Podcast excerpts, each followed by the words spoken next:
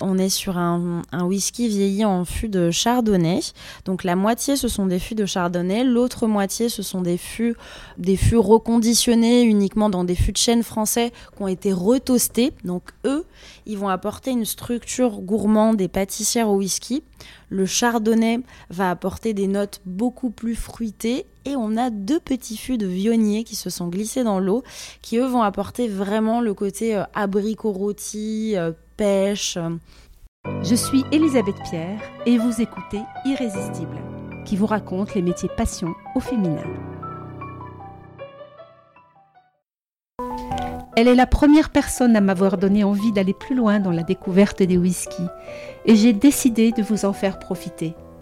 Car si le whisky est en effet aussi une affaire de femme, c'est avant tout une affaire de goût et d'arôme. Aujourd'hui, je vous emmène à la Maison du Whisky, dans le 8e arrondissement de Paris, où j'ai participé à une dégustation animée par Lilia Sekal.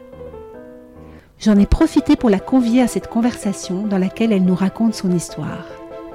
Écoutez-la nous parler des différentes façons de produire les whiskies, de leurs différents aromatiques et de leur goût, avec une précision et une gourmandise dans la voix que je vous invite à découvrir sans plus tarder. Mais avant toute chose, un grand merci par avance de penser à vous abonner. Vous serez ainsi informé de chaque nouvel épisode d'Irrésistible. Bonjour à tous, je me trouve aujourd'hui à la Maison du Whisky à Paris, dans le 8e arrondissement, avec Lilia Sekal. Et je dois vous dire que je suis fascinée parce que Lilia, vous avez l'expertise du whisky, la passion, les mots, les gestes et vous allez nous ouvrir les portes de cet univers. Alors c'est à vous et je vous laisse vous présenter et nous raconter comment vous en êtes arrivé là aujourd'hui. Merci. Alors bonjour à tous, je m'appelle Lilia Sekal. Donc aujourd'hui, je suis euh, brand ambassadrice, donc ambassadrice de marque chez Ninkasi. Alors Ninkasi, c'est une brasserie distillerie. Donc c'est une marque française, hein. on est situé sur le bassin lyonnais. Euh, je vais vous raconter peut-être en quelques mots un petit peu ce qui m'a amené euh, à pousser les portes de cette distillerie. Alors mon premier, mon tout premier job, c'était euh, dans une torréfaction. Donc j'ai découvert un petit peu le monde des saveurs. Euh, le café c'est très intéressant. Il y a une vraie technique de fabrication. On parle de cru, on parle d'origine, un petit peu comme le chocolat. Donc j'ai commencé à graviter un peu dans ce milieu. J'ai découvert aussi euh, le, les thés. Donc là aussi on est dans de l'arôme, mais il y a aussi une technique de fabrication, une technique de dégustation et d'infusion. Donc ça, c'était du côté de, Nantes. Hein. Euh, quand je suis montée en région parisienne, euh, j'ai voulu continuer mes études en alternance dans le domaine du café. Je me suis un peu heurtée j'ai pas pu euh, pousser dedans. Et je me suis retrouvée dans un domaine d'activité qui était très très très ennuyant. j'ai vendu des photocopieurs. alors ça a été l'enfer parce qu'on parle pas du tout de produits, on parle plutôt de montage financier. Donc j'ai eu besoin de raccrocher les wagons avec de l'humain et, un vrai partage. Et j'ai poussé la porte du premier bar dans lequel j'ai travaillé. Et ce bar s'appelait euh, le 35 Tours, euh, rue Ticton, donc à Paris, et c'était un bar spécialisé dans la bière. Et en fait, le bar mitoyen de ce bar était l'Expérimental Cocktail Club, donc un bar à cocktail très réputé euh, à Paris, qui a fait partie des premiers bars à cocktail qui ont fait bouger un petit peu l'industrie. J'ai commencé un petit peu à graviter dans ce monde-là. J'ai poussé ensuite les portes de la Conserverie, qui est un bar aussi éponyme euh, spécialisé dans le cocktail. Là, c'était assez euh, général en termes de. Enfin, on, avait tout spiritueux, hein, du whisky, rhum, en passant par les mescales et consorts. Suite à ça, j'ai euh, travaillé pour la Maison du Whisky, un bar qui s'appelle le Golden Promise, du nom d'une variété d'orge qui est utilisée pour faire des whiskies et des bières également. J'étais en charge de toute la partie whisky contemporain, donc les whiskies actuels, et c'est là que j'ai commencé à affûter un petit peu mon palais euh, dans les spiritueux et dans le whisky. De là, euh, je rencontre euh, Xavier Brevet, Mathieu Accard, qui ont monté le blog whisky-français.com. Euh, je les rejoins un petit peu dans le tour de France des distilleries. Donc l'idée de ce blog, c'est d'écrire en fait, de documenter tout ce qui se passe dans les distilleries françaises, les producteurs de whisky. donc qu'est-ce qu'ils font, quel type de, de machine, avec quel type de machine ils travaillent, quel type de vieillissement. Et c'est aussi des notes de dégustation personnelle des produits. Avec Xavier, on travaille euh, ensuite pour un hôtel qui s'appelle l'hôtel Parister. Donc un hôtel 5 euh, étoiles, mais un peu dans la nouvelle trempe des 5 étoiles, très décomplexé, euh, dans le 9e arrondissement. Et là, on pousse, on fait en sorte de faire un back bar 100% whisky français. Donc chose rare qui s'était jamais faite jusqu'à présent. Donc on a une offre euh, euh, d'une centaine de références de whisky français. On fait du cocktail avec et on continue bien évidemment à bloguer euh, sur les, spiritueux. Donc c'est comme ça que j'en suis arrivée à devenir ambassadrice pour une marque de whisky français. Quel joli parcours en tout cas. Alors qu'est-ce que vous avez comme perception sur le sujet du whisky et des femmes? Ces deux mots rassemblés, vous pouvez nous dire quoi à ce sujet? Vous êtes nombreuses dans ce métier d'expertise de la dégustation du whisky? Alors, on n'est pas spécialement nombreuses et pas forcément beaucoup mises en lumière. Alors là, je sais qu'il y a euh, quand même euh, euh, une dame qui arrive à la tête de Jack Daniels, donc c'est pas rien. Hein. on retrouve quand même peu d'articles, donc j'espère que grâce à vous, on va voir un petit peu plus de choses se passer sur les femmes dans le monde du whisky.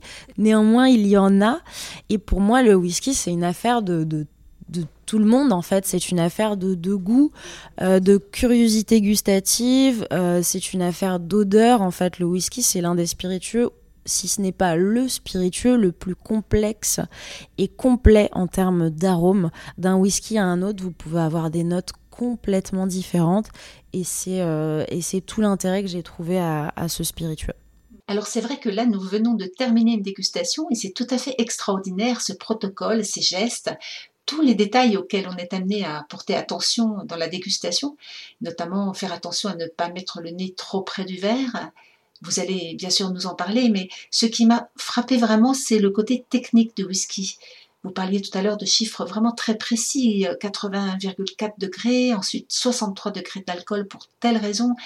Euh, vous pouvez nous en toucher quelques mots de cette technicité? Est-ce qu'elle ne fait pas quelquefois un petit peu barrière euh, au sens euh, pour la découverte du produit?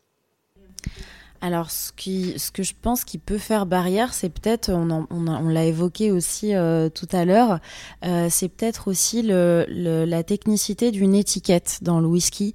Euh, il y a plein de mots qu'on comprend pas forcément, au-delà du degré d'embouteillage, hein, qui est plutôt facile à comprendre, où généralement vous trouvez des bouteilles, alors au bas mot, embouteillées à 40% d'alcool, voire souvent dans le whisky on trouve à 46, voire des choses beaucoup plus élevées. Mais au-delà de ça, il y a toutes ces mentions euh, qu'on retrouve, donc les mentions d'âge évidemment. Alors en France, c'est pas encore euh, autorisé, donc vous retrouverez plutôt sur les flacons français des dates de mise en fût et des dates de mise en bouteille qui vous donneront en fait le calcul du nombre d'années de vieillissement de votre produit. Alors en France, pour avoir l'appellation whisky, il faut trois années de vieillissement sous bois. Mais effectivement, il y a plein de noms comme single malt, single cask, pure malt. Enfin, tout ça, c'est un peu des, choses à décrypter. Euh, euh, une fois que vous les avez en tête, c'est assez simple. Hein. Single, ça veut dire une seule distillerie. Malt, ça veut dire 100% orge maltais. Donc vous avez un produit qui vient d'une distillerie et qui est fait à partir de 100% d'orge maltais parce que le whisky est une affaire de céréales. Hein, je, le rappelle peut-être rapidement. Hein. ce n'est autre qu'une bière euh, sans houblon, je précise, qui a été distillée le principe de distillation, alors c'est de la chimie euh, pure et dure, hein.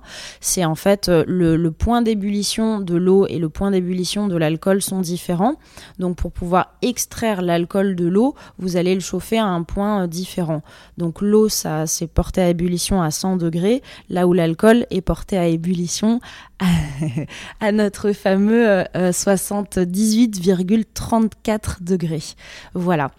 Donc une fois qu'on a euh, condensé cet alcool, on, utilise ce qu'on appelle euh, des alambics. Il y a deux grands types d'alambics. L'alambic à colonne, qui est très utilisé notamment dans l'industrie de la vodka et du gin. Et on a les alambics à repasse, euh, donc les fameux pot still. Donc ça, c'est très utilisé euh, dans l'industrie du cognac, par exemple. Euh, nous, chez Ninkasi, pour la petite histoire, on travaille avec des alambics de type cognacé. Donc la spécificité, c'est qu'ils sont en cuivre. Et le cuivre va retenir certaines particules olfactives qu'on peut retrouver dans le produit final.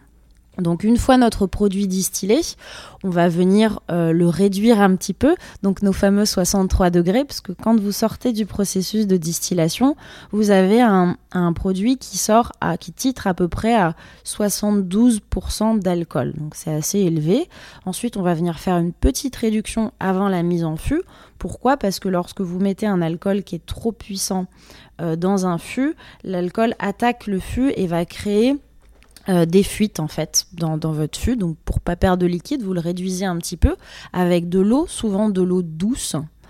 Euh, alors on réduit tout doucement pour ne pas brusquer le spiritueux, on réduit de 2 degrés par semaine et une fois arrivé à 63% d'alcool, on met en fût, on attend quelques années, on goûte évidemment le produit très régulièrement pour voir un petit peu l'évolution. Et ensuite, euh, quand on décide du moment opportun, on le met en bouteille. Alors il peut y avoir un assemblage. Ça s'appellera quand même un single malt. C'est uniquement si, si, si vous embouteillez un fût, la mention sera single casque. Casque voulant dire fût. Et avant de mettre en bouteille, bien souvent, on va pratiquer une autre réduction qui va amener notre produit à entre 40 et 46% d'alcool, dépendamment du choix du maître distillateur et du maître de chai. C'est un choix gustatif en fait. Le whisky, c'est l'expression qu'il a voulu donner à ce produit, les arômes qu'il a voulu donner. En fait, selon euh, la quantité d'eau ajoutée euh, au produit, vous allez avoir des aromatiques différentes. On l'a constaté ensemble tout à l'heure à la dégustation. Alors là, je vous entends parler de goût, d'arôme, d'aromatique.